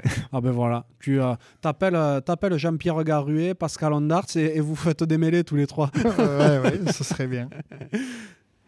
J'ai rencontré quelques acteurs de l'aviron de ces 15 dernières années. Hein. Je pense notamment à Pierre Berbizier, Vincent Etcheto, Yannick Bru et, quelques autres. Et le moins qu'on puisse dire, c'est que certains d'entre eux ont un regard assez critique vis-à-vis de la stabilité du club, à certains égards. Et pour cause, hein, j'ai compté, sur les 15 saisons que tu as passé pro, tu as connu 6 changements de président et 11 changements de manager. Euh, c'est de la folie. Est-ce que euh, cette instabilité ambiante autour du club, elle avait de l'incidence au niveau sportif? Oui, c'est sûr que tu parles des managers, le reste des entraîneurs, la liste continue, mais c'est vrai que ça a toujours été ça a été toujours compliqué. Euh, dans le rugby, tout le monde parle de projets de 2 ans, 3 ans, 4 ans, mais c'est des choses vraiment compliquées ou impossibles à faire. Euh, malheureusement, en équipe première, le résultat du match de week-end euh, prend toute l'importance et c'est difficile de se projeter dans le temps. L'aviron bayonnais, eh on va dire qu'avec l'arrivée en top 16 et top 14 en 2004 ou 2005, on a toujours voulu aller vite, mais c'est très difficile. donc du coup, l'instabilité impacte bien sûr les joueurs. le joueur, il doit être aussi dans son confort ou être en confiance pour avancer. Si on n'arrive pas à se projeter, c'est plus difficile. Et puis voilà, entre 2005 et maintenant 2020, euh, les grandes villes sont arrivées aussi avec, eh ben, parlant, eh ben, avec euh, d'autres propositions. Euh, des villes qui n'existaient pas en, en haut de tableau en 2005 eh ben, sont là présents avec d'autres pouvoirs. Donc c'est vraiment difficile de, de, rester en top 14. et c'est vrai que là, bon c'est un peu plus stable, du moins au niveau de la présidence, ça, a bougé un peu moins. Et pour pouvoir avancer, ben, il faut un, peu de stabilité. Donc c'est vrai que des décisions euh, prises par un président ben, ont été démontées par celui d'avant, d'après, ou inversement. Euh, donc c'est des moments instables qui n'ont peut-être pas été bénéfiques euh, au rugby, mais ce qui fait aussi le charme du club et ce qui nous a permis de nous construire et, d'avancer aussi. Donc je pense que dans tous les, tous les clubs ont leurs difficultés. Ah oui, mais ça c'est un fait. Mais quand un entraîneur arrive, il est pas rare qu'il veuille marquer un peu de son empreinte son passage, du moins son arrivée. Toi, tu étais un élément euh, fort, représentatif du vestiaire et de l'identité bayonnaise. Donc, euh, tu aurais potentiellement pu déranger parce que tu représentais. Comment t'expliques que tu as toujours réussi à garder ta place et fait l'unanimité auprès des entraîneurs qui sont passés au fil des années? Bah, euh, déjà peut-être par la personne que je suis ou du moins je suis quelqu'un d'humble je travaille beaucoup euh, je dis pas grand chose euh, c'est vrai que peut-être à un moment donné ben, j'aurais peut-être dû ouvrir aussi ma bouche ou prendre parole quelque chose que peut-être que je n'ai pas fait ce qui fait que j'ai pas spécialement dérangé les gens non plus. Donc j'ai toujours été aussi en place et voilà je suis quelqu'un d'ouvert aussi donc ouais, c'est un tout, je pense, et à la personne elle-même qui a fait que, que j'ai pu rester. Le contexte aussi, hein. on j'ai eu la chance qu'au début de carrière, ben, on était en top 14, donc j'ai pas eu besoin de partir non plus. Euh, c'est vrai que j'ai connu ben, du coup beaucoup, beaucoup, de, beaucoup d'entraîneurs et, et c'est moi qui suis resté et peut-être pas eux, donc bon, c'est, c'est comme ça. Ah, mais c'est vrai, c'est, c'est quand même très étonnant parce que comme je le disais, hein, des fois un entraîneur il arrive, il veut faire le ménage pour avoir les coups des franches. Et toi, tu étais un élément quand même fort du vestiaire bayonnais. Donc euh, ça pouvait être aussi risqué de temps en temps pour les entraîneurs d'avoir des, pas forcément une personnalité très affirmée, mais au moins une identité très forte dans le vestiaire pour eux pouvoir asseoir leur autorité. Oui, oui, après, euh, bon, ça s'est pas passé comme ça. Après, comme tu dis, la difficulté de l'instabilité aussi a fait que ben, tout nouvel entraîneur qui est arrivé ben, est arrivé avec euh, un staff ou du moins un effectif à 90% déjà choisi par celui d'avant, donc euh, toujours compliqué. sur, la, sur la durée aussi pour, construire, voilà, j'ai fini, on va dire, avec le staff de Yannick Bru qui lui a eu un peu plus de temps, donc qui a réussi à, à, faire venir ben, les joueurs et le staff qu'il voulait. Donc on va dire que c'est facile aussi euh, de juger son travail puisque c'est ses choix à lui. Hein. Tous les entraîneurs qui sont passés, malheureusement, ils ont tous subi aussi ben, la politique d'avant ou l'instant T ou le contexte qui a fait que c'était compliqué. Tu as vécu pas mal de choses à l'aviron, hein. le top 14, la Pro D2, des montées, des descentes. Quels sont les moments qui t'ont le, le plus marqué? Oui, c'est vrai que ben, toutes les dernières journées où, on jouait le maintien la dernière journée, ben, je m'en rappelle. Je me rappellerai aussi toujours ben, de mémoire, je crois que c'est en 2007 où on se maintient sur la dernière journée à Brive. Hein. On savait que qu'on pouvait descendre les deux équipes, Brive et Bayonne. Après, on avait un point à aller chercher les deux. Euh, je crois qu'on gagne 6 à 3 ou 9 à 6, euh, de pas beaucoup. Mais bon, du coup, les deux clubs, on est maintenus. Et je me rappelle euh, de ce retour en bus où on est arrivé ici à la brasserie où ben, tous les supporters nous attendaient. On aurait dit qu'on était champion de France alors qu'on est juste d'atteindre le maintien. Mais pour nous, c'était des, choses exceptionnelles. Et jouer le maintien tout le temps, c'est pas facile aussi parce qu'il y a une certaine pression ou tension où c'est ben, tu gagnes ou tu descends. Alors que d'autres équipes, ils ont la chance, ben, soit ils sont champions, ou soit ben, ils finissent deuxième ou troisième. Donc c'est vrai que cette pression-là, elle n'est pas simple. Euh, c'est pour ça aussi qu'il y, a des jeunes qui ont plus ou moins du, mal à, à, tenir à cette pression, et, ce qui fait que des fois les performances sont un peu moins bonnes sur le terrain, mais c'est pas une volonté du joueur. Eh, mais tu vois, c'est énorme ce que tu me dis là, je trouve, parce que tu as vécu euh, des titres, tu as vécu des montées, euh, tu as vécu beaucoup de choses, et ce que tu me parles, c'est de matchs pour le maintien en termes d'émotion. Et eh oui, parce que c'est la délivrance de, toute la saison. Et c'est tout le poids aussi qui se libère, hein, parce qu'on veut tous bien faire et garder le club le plus haut niveau, ou du moins le niveau euh, dans lequel on était. Donc c'est vrai que c'est une pression constante. Et, cette pression-là, ben, de nos jours, elle commence dès la première journée. La première journée, il faut gagner, il faut marquer des points. Euh, première journée, tu perds euh, chez un concurrent, ben, c'est dramatique. Tu te le traînes toute la saison, alors que peut-être que ce concurrent va faire une très belle saison. Ça, on ne le sait pas. Tous les matchs sont importants, mais c'est vrai que dès le début de saison, on on ne vise que, le maintien. Donc chaque point est important. c'est clair. Bon, qui dit, euh, qui dit aviron bayonnais dit euh, Biarritz Olympique, évidemment tu as joué à énormément de derby basques, si je me trompe pas, une vingtaine, non? Peut-être un peu plus, un peu moins? Moi, 20 ou 21, je sais pas, j'ai perdu un peu les comptes. Ça a dû faire moitié-moitié, moitié victoire, moitié défaite, euh, et un match nul. Mais... Bon, ben voilà, comme ça tout le monde est À peu près, à peu près. Mais c'est vrai que lors du centième derby basque de l'histoire, le 29 novembre 2011, tu as failli marquer un essai qui a été refusé. Raconte-nous tout ça. Ouais, c'est vrai que je me rappelle, hein, du coup, ben, on joue à Aguilera, match attention, euh, Biarritz non plus n'est pas au mieux, donc euh, on joue une mêlée dans leurs 40 mètres. Euh, le jeu part à droite, à gauche. Euh, je me retrouve à 5 mètres de la ligne euh, d'essai. Euh, à l'époque, ben, Sionné Lawaki qui me fait la passe, je me rappelle, et je finis. Et je fais, c'est la seule fois, je pense, que je fais 5 mètres avec le ballon, avec Yann Balcho sur le dos. Je finis dans l'embut et très content d'avoir marqué. Et puis là, je lève la tête et je vois, ben, à l'époque, c'était Verdos, l'arbitre de touche qui a levé son drapeau. Et l'arbitre, c'était une des premières fois où c'était un arbitre irlandais qui arbitrait le match et qui doit du moins juger quelque chose un peu d'exceptionnel, euh, la descente du, papa d'Imanol euh, sur le terrain, donc intervention, et du coup, il y avait euh, pénalité ou carton jaune de chaque côté, et pénalité contre nous, du coup, laisser, refuser, et après, en plus de ça, malheureusement, on perd le match. C'est ça, et c'est d'autant plus regrettable que ben, comme beaucoup de piliers, tu n'étais pas un gros marqueur d'essai. Donc euh, celui-là aurait été d'autant plus mémorable que c'était pour le centième derby et tout. Enfin bon, bref. Et, euh, mais bon, la manière dont ça se termine, c'est quand même fou. Parce que voilà, comme tu le dis, c'est la fois où, euh, où le papa d'Imanol Arinardoki se pointe sur le terrain. quoi. Ouais, ouais, c'est vrai que c'était une scène surréaliste. Hein. Euh, on se retrouve avec un monsieur avec un pull rouge, cinq personnes connaissent. Euh, Benjamin Boyer qui le met au sol, qui ne qui sait pas quoi faire. Et Benoît Auguste qui dit c'est Perdi Manol. C'est là qu'on revoit les images. La sécurité qui ramasse le téléphone du Perdi Manol. Et, et en plus, je pense qu'il n'y a pas grand chose sur cette action-là. Un petit accrochage. Euh, euh, de rien du tout. Et après, c'est vrai que ben, on, perd, on, perd le match. Donc bon, c'est vrai que cette centième a été marquée ben, par notre défaite et par, par la descente euh, de Lucien sur le terrain. Eh oui. D'ailleurs, qu'est-ce que tu penses du rugby basque, de son vivier, tout ça? Est-ce que tu penses que deux clubs pro peuvent continuer à cohabiter longtemps euh? ben, Cohabiter, c'est le cas. Donc après, moi, je pense que le rugby basque est très riche au niveau du sport est très riche au niveau du rugby. il y a beaucoup d'équipes de rugby, beaucoup de joueurs de rugby. Euh, si on va au Pays Basque Sud, ils sont 3 millions, donc 10 fois plus, ils adorent le sport. Il y a moyen aussi de faire quelque chose. Euh, comme je l'ai dit avant, il y a beaucoup de joueurs formés ou du moins passés par Bayern, parce qu'on est tous formés dans des petits clubs et après ben, on, s'aguerrit dans, des clubs un peu plus grands. Beaucoup de joueurs qui sont passés par Bayern et par Biarritz qui jouent en top 14 en Pro D2 énormément.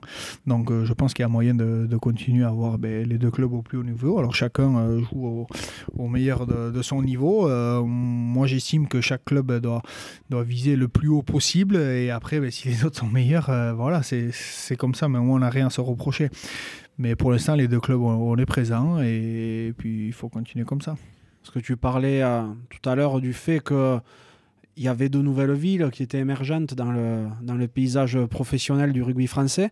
Ben effectivement, ici, il est certain qu'il y a un vivier hein, des joueurs, il y en a partout et des joueurs de qualité. C'est ça le, c'est ça le truc. Mais d'un autre côté, est-ce que tu penses que le maillage territorial en termes économiques est suffisant pour supporter, euh, pour supporter deux clubs à haut niveau? Bah, Pour l'instant, c'est le cas. Euh, l'avenir nous le dira. Je ne sais pas. Mm.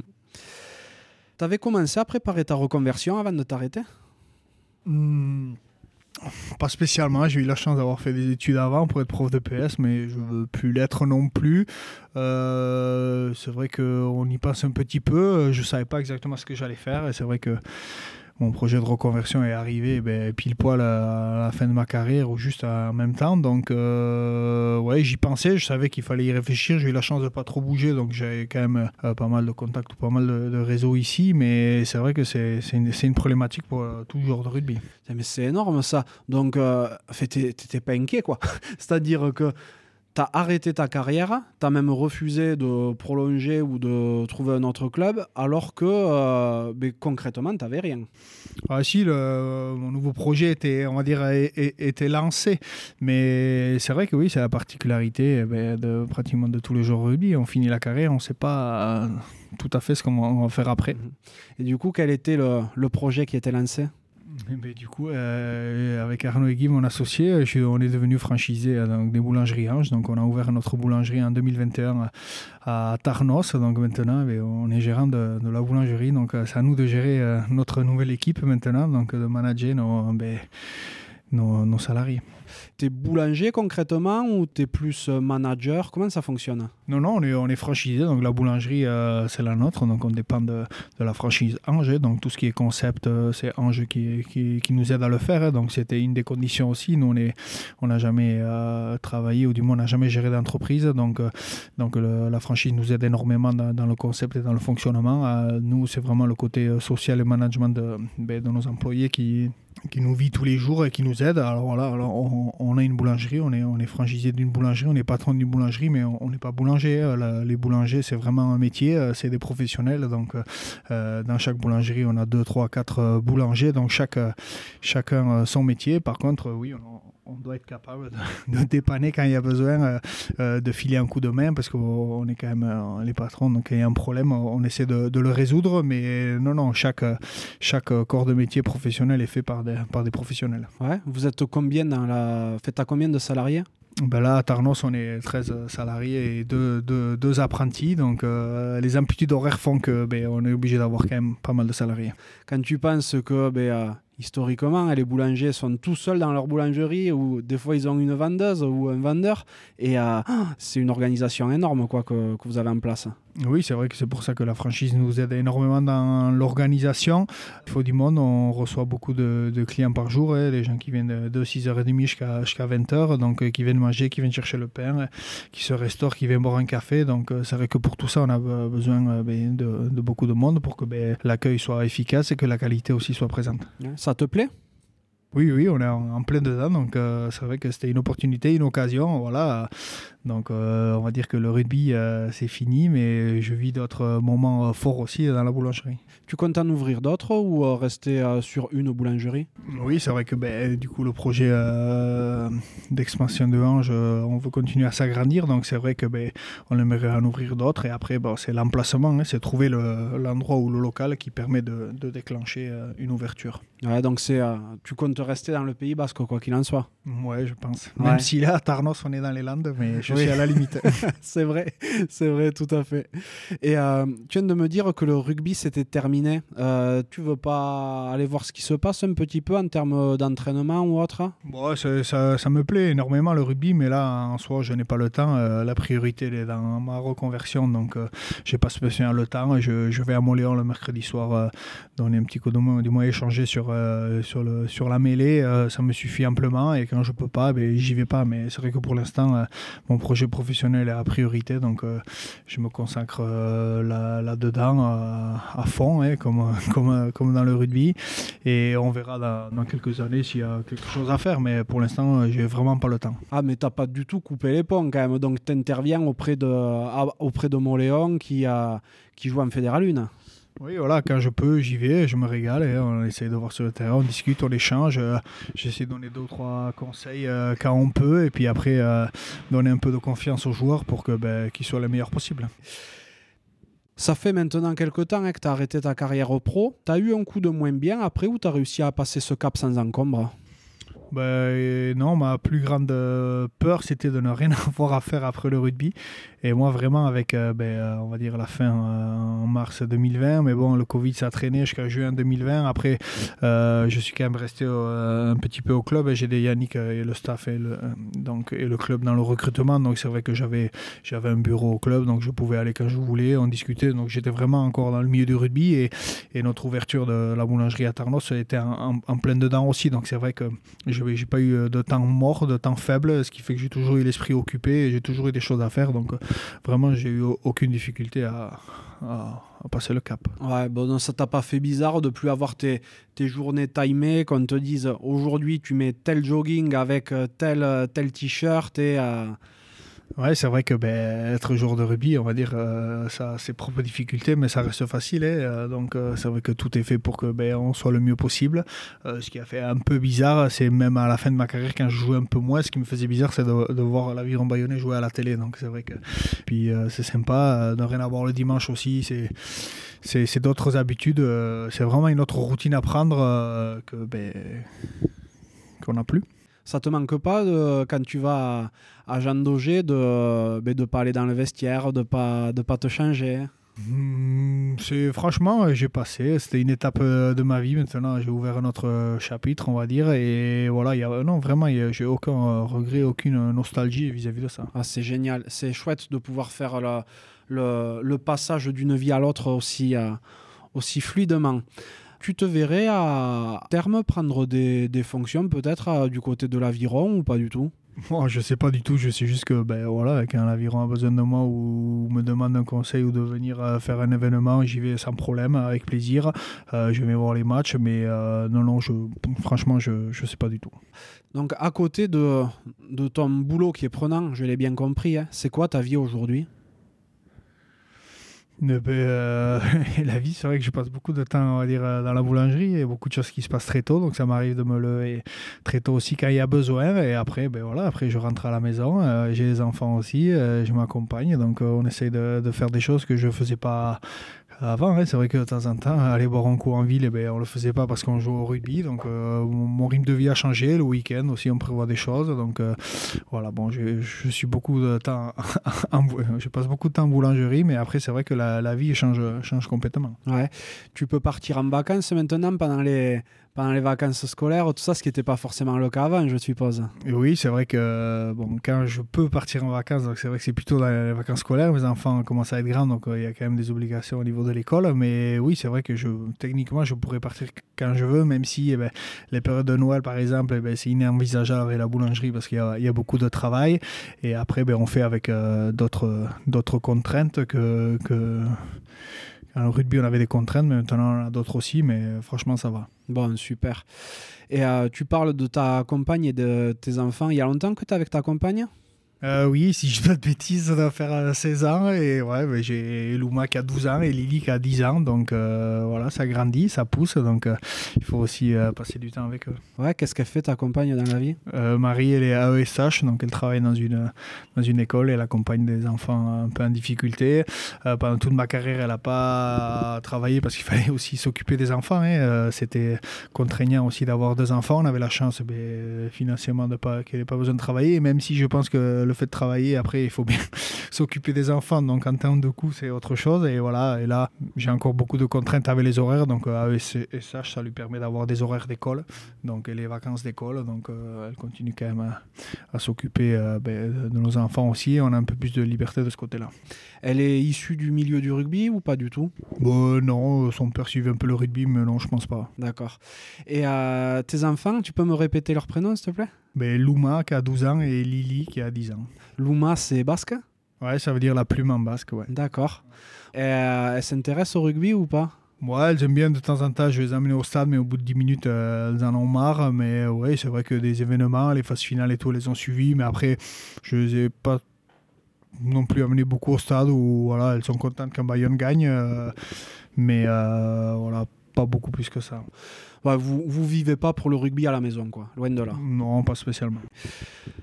Qu'est-ce que tu aimes faire dans la vie euh... Est-ce que tu as des passions?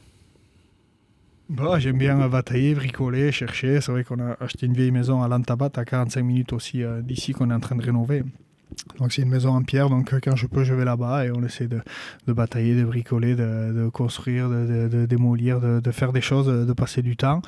Et après, euh, oui, après, c'est vrai qu'aller marcher aussi en montagne, j'aime bien. Mais en ce moment, j'ai pas trop le temps de, de faire les choses. Donc, c'est la priorité dans la boulangerie. Je me doute, tu vas marcher vers où en montagne quand tu y vas? Bon, là, on passe spécialement là. Hein. Bon, la rune à l'époque, on le faisait, mais au Baïgoura, j'aime bien aussi. Après, on aime bien marcher au bord de la Dour, au bord de la Nive aussi, euh, tranquillement. Magnifique. Tu fais du ski un peu? Non, pas du tout. Euh, à l'époque, en staff, on y allait, mais avec le rugby, c'était quand même une grosse contrainte. Donc, c'est vrai que ça fait presque 20 ans que j'ai n'ai pas fait de ski. Bon, c'est comme le vélo, ça s'oublie pas si tu t'y remets. oh, ça, je sais pas. On a parlé du fait que tu allais à Ali Castola quand tu étais petit. Euh, la culture basque, c'est important pour toi? Ah oui, bien sûr que c'est même primordial. Hein. Euh, moi, j'ai toujours grandi ici. Je suis né au Pays Bas. J'ai toujours parlé en basque aussi. Donc, c'est vrai que la culture et le vivre en basque et au Pays Basque, pour moi, ça reste très important. Grégory Arganez m'a dit que quand tu grondais tes filles, tu le faisais en basque et que lui, il comprenait rien du coup. ouais, bon après, moi, vu que j'ai eu la chance d'apprendre mes langues petits euh, sans difficulté, ben moi, je leur parle qu'en basque. Donc, du coup, avec moi, on, on, elles ne parlent qu'en basque, même si des fois, elles répondent en français. Mais le fait de, de parler à une seule langue, eh ben, quand on est enfant, c'est très facile d'apprendre. Donc, euh, oui, moi, je leur parle qu'en basque. C'est génial.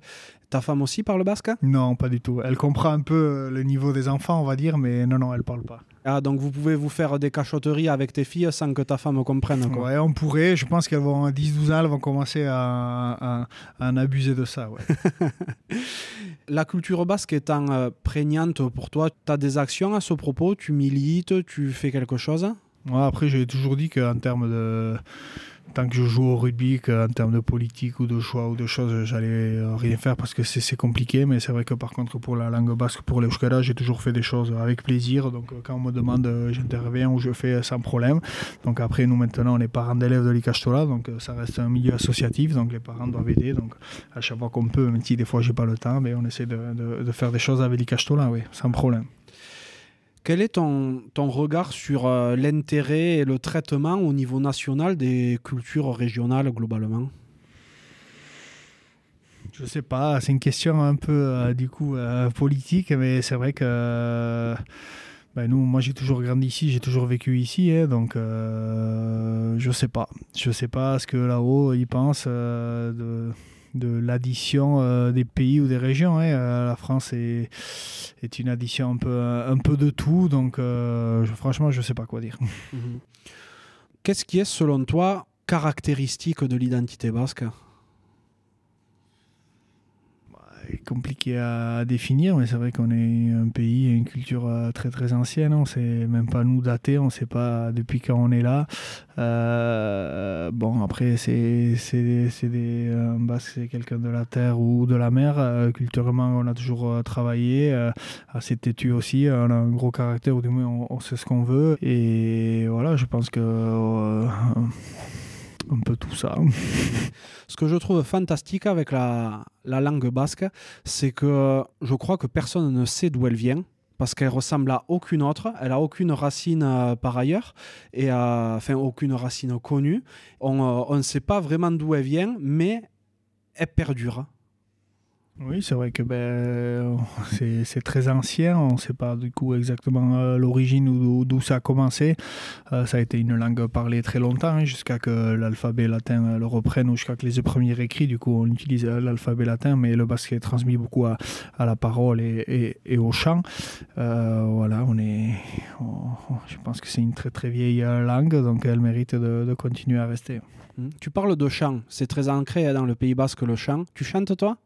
Ouais, ça m'arrive de chanter. Après, je suis pas spécialiste de chant, mais oui, ça peut m'arriver. On peut aimer chanter sans forcément super bien chanter. Hein. Oui, oui, c'est vrai. Dans ta vie, est-ce qu'il y a un entraîneur qui t'a spécialement marqué? Ouais, j'en ai eu, j'en ai eu beaucoup. C'est vrai que ben, le, tout premier en première que ben, du coup j'ai eu, c'était Gilbert Rousset. On va dire que c'est lui qui m'a qui m'a donné sa chance. Malheureusement, il n'est plus là.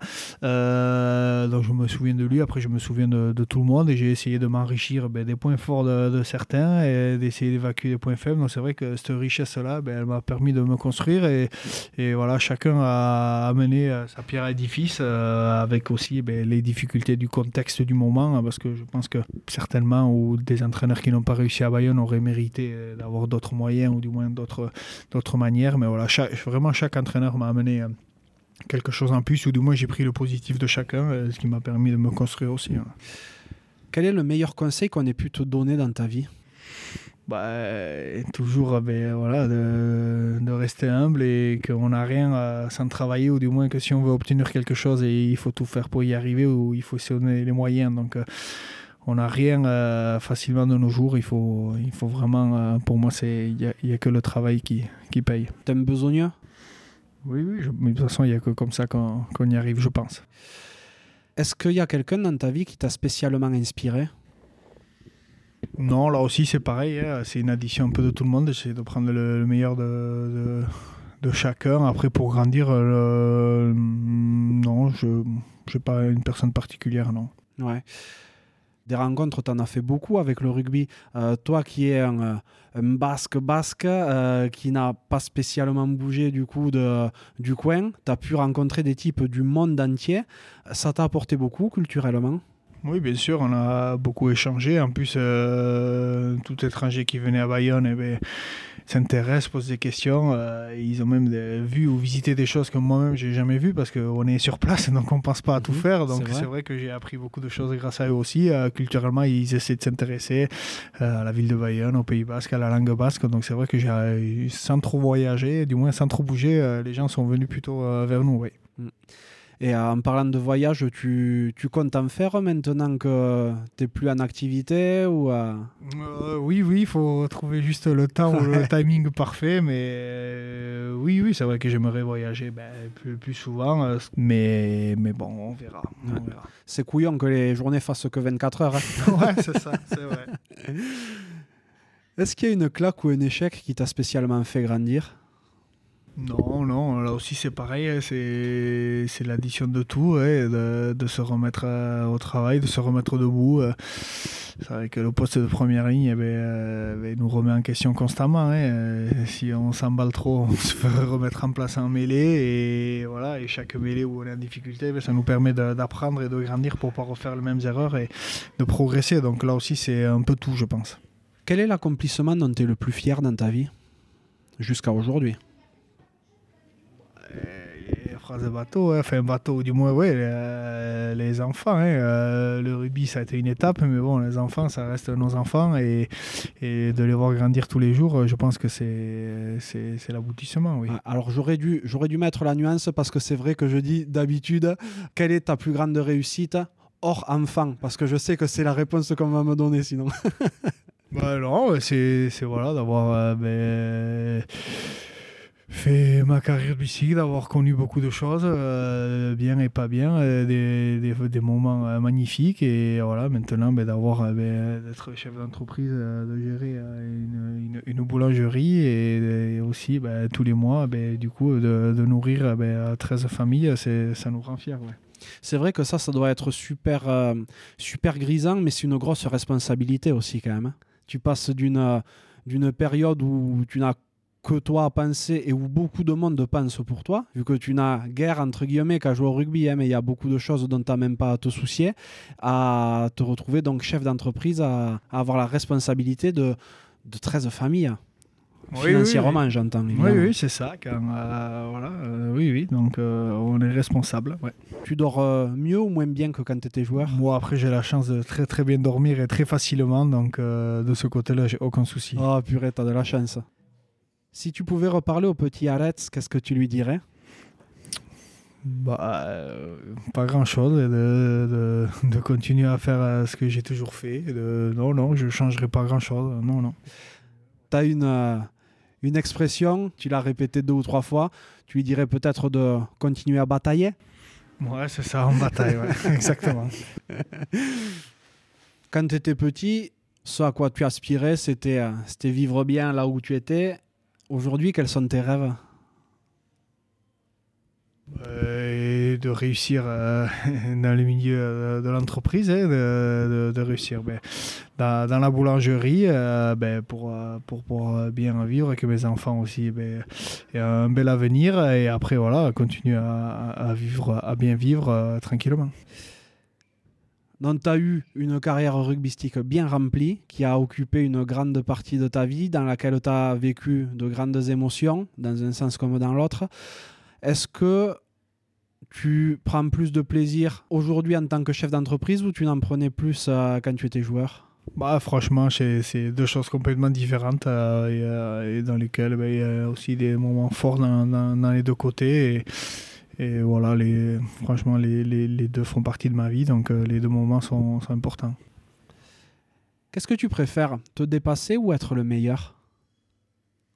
Bah, de toute façon, pour être le meilleur, il faut, il faut se dépasser soi-même. Donc euh, voilà, toujours donner le maximum, surtout euh, pour pas avoir de regrets, maîtriser tout ce qu'on peut maîtriser. et, puis après, ben, la vie continue. Hein. C'est quoi pour toi la réussite bah, c'est c'est déjà c'est bien se sentir avoir toujours euh, de quoi faire euh, c'est vrai que ben, financièrement aussi c'est important de pouvoir euh, vivre tranquillement et et puis tout simplement hein, de, de, bien vivre en famille tu es heureux dans ta vie aujourd'hui? Oui, oui, oui, je suis heureux. Oui. Je, vis des, des, moments formidables qui sont pas simples tous les jours, mais, mais ça fait partie de la vie, donc non, non, c'est bien. C'est trop, trop bien. Qu'est-ce que tu aimerais que les gens qui ont croisé ta route retiennent de toi? Bah, le meilleur, j'espère. Donc, euh, euh, je sais pas, que je suis une personne euh, simple, tout simplement. Mm. Bon, eh ben, c'est, exactement ce que, ce que je ressens, donc c'est parfait. Alors, tu sais, le podcast s'appelle La Cravate et il y a une question que je pose évidemment à tous mes invités en fin d'épisode. C'est à quoi voudrais-tu mettre une cravate? Bon, il à, beaucoup de choses, mais c'est vrai qu'il y a quelque chose où je suis toujours pointillé, où je, regarde tout le temps le détail. Ce qui m'énerve beaucoup en soi, c'est quand les gens se garent dans une place handicapée alors qu'ils n'ont pas le macaron ou qu'ils ne le sont pas. Euh, ça arrive plus souvent que prévu, et franchement, même à la boulangerie, j'ai la place handicapée qui est garée devant la boulangerie. C'est quelque chose que je regarde souvent et, et je ne comprends pas d'une part, et ça, ça je m'énerve pas souvent, mais c'est vrai que ça, j'aime vraiment pas du tout. Ouais. Tu vas attraper les clients des fois ben, je, je, fais le tour, j'essaie de voir, j'essaie de comprendre euh, comment ils font ça. Ouais, c'est pas normal. Ouais. Mmh.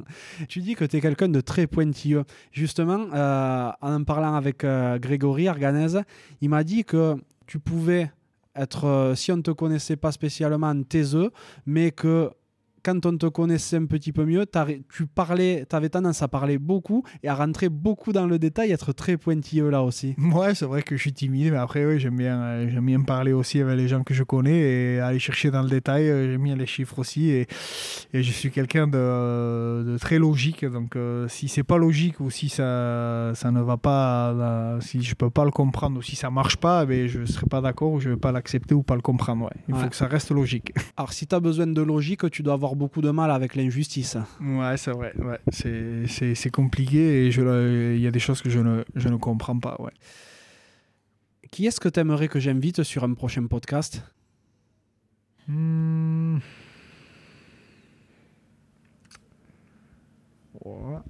Bonne question. Euh je dirais euh, Christophe Dobès, euh, l'ancien ou du moins l'origine de, de Potioka qui s'occupe de l'association Aurélie, qui a, je pense, beaucoup de choses à dire. Ouais. C'est génial.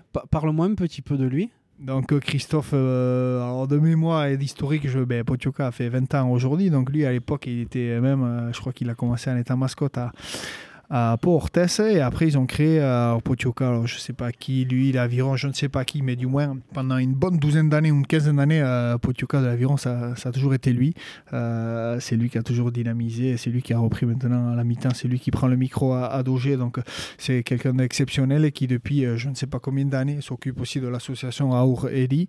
Donc c'est une association qui s'occupe d'aider au mieux ben, les, les, enfants et les familles de l'hôpital de Bayonne ou de la maternité. Donc eh en, faisant des événements, en amenant du matériel, en vraiment en, amenant de la bonne humeur. Et, et dans ce cas-là, ben, il a encore gardé, euh, je pense qu'il a encore sa tenue de, de Potioka et il s'en sert souvent. Et c'est quelqu'un d'exceptionnel qui, qui travaille à la ville ici à, à, Loga. Et je pense vraiment que ça peut être quelque chose euh, de formidable de le recevoir. Ah, ben, ce sera avec grande joie. Euh, c'est une super idée.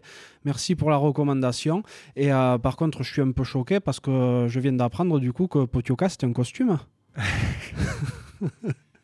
C'est, ça dépend des matchs. Ah bon, j'ai eu peur. bon, Alex, merci beaucoup pour ce moment. Je suis trop content d'avoir pu en apprendre un petit peu plus sur toi, d'avoir appris à mieux te connaître. Avant de venir te voir, euh, comme je te dis, hein, j'ai, j'ai échangé pas mal avec, euh, avec Grégory qui m'a sorti euh, quelques bricoles sur toi et, et tu corresponds vraiment à la personne que je m'attendais à voir. Tu vois, quelqu'un de, quelqu'un de simple, d'humble, qui parle pas pour rien dire, tu vois, quand tu parles, tu, tu, vas droit au but. Je trouve ça top. Et euh, je vais te souhaiter beaucoup de réussite dans ta nouvelle vie, hein, qui est maintenant bien entamée. Je vois que tu t'éclates. Que, comme on le disait tout à l'heure, il n'y a pas assez de 24 heures dans une journée pour tout faire. Donc, je vais te souhaiter beaucoup, beaucoup de réussite et de bonheur. Ben, merci beaucoup et merci à toi. À très bientôt. Merci. Merci d'être encore là et d'avoir écouté cet épisode jusqu'au bout. J'espère sincèrement qu'il vous a plu. Si tel est le cas, ce serait super sympa de le noter 5 sur 5 sur Apple Podcast et de le partager autour de vous. Ça m'aiderait à encore plus le faire reconnaître et à convaincre de nouvelles personnes à jouer le jeu de la cravate. Si vous laissez un commentaire, sachez que je les lis tous. Aussi, si vous pensez que la cravate mérite d'être soutenue, vous pouvez faire un don en suivant le lien qui est dans la description de l'épisode. Pour me contacter, vous pourrez me trouver sur LinkedIn ou Instagram en recherchant Johan Zuckmeyer. Vous pourrez aussi facilement trouver le podcast sur Facebook et Instagram. A bientôt pour un nouvel épisode de la cravate.